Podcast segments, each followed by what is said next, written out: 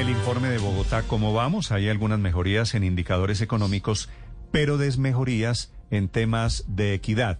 El informe de Bogotá, ¿cómo vamos?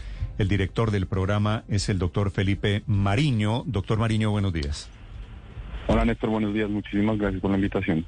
El sabor es agridulce para el gobierno de Bogotá. ¿En qué mejoramos y en qué empeoramos, doctor Mariño?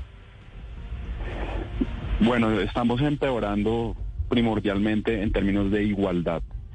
Bogotá sigue siendo la ciudad principal con los peores eh, resultados o desempeños eh, según el coeficiente de Gini en términos de igualdad. Si bien hubo una recuperación en el 2021 comparado con 2020, Bogotá sigue siendo una de las ciudades más desiguales. Eso en contraste con el crecimiento de la ciudad, que más o menos incrementa su Producto Interno Bruto con un 9% entre 2020 y 2021.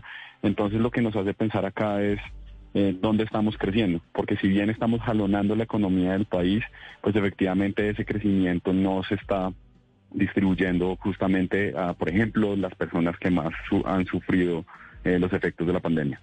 Sí, doctor Mariño, ¿desiguales en qué? ¿En, ¿En qué se marca la diferencia? ¿En educación?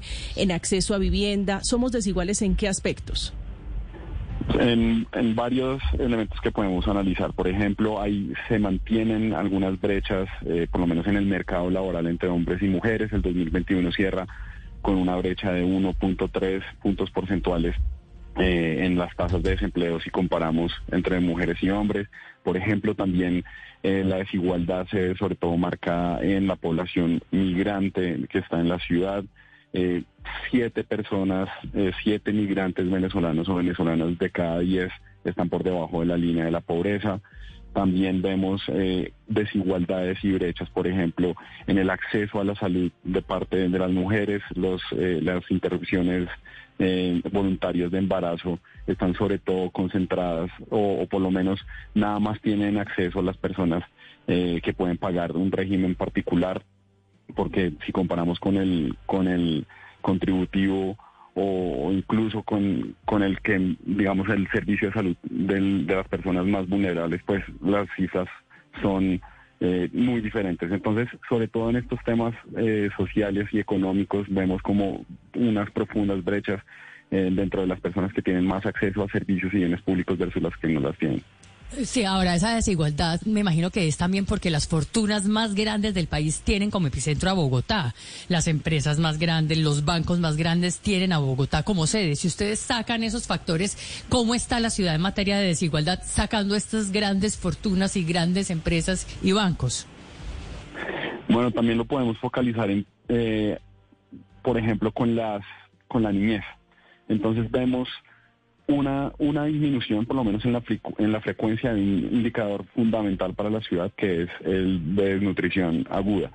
Vemos una reducción de más o menos dos puntos porcentuales en esa, en esa frecuencia entre 2020 y 2021, pero, por ejemplo, eh, vemos que ya no se va a cumplir la meta con respecto a muertes por desnutrición, porque si bien estaba planteada para hacer en todo el cuatrenio, en el 2021 tuvimos un lamentable fallecimiento de un niño en la localidad de Bosa de siete meses.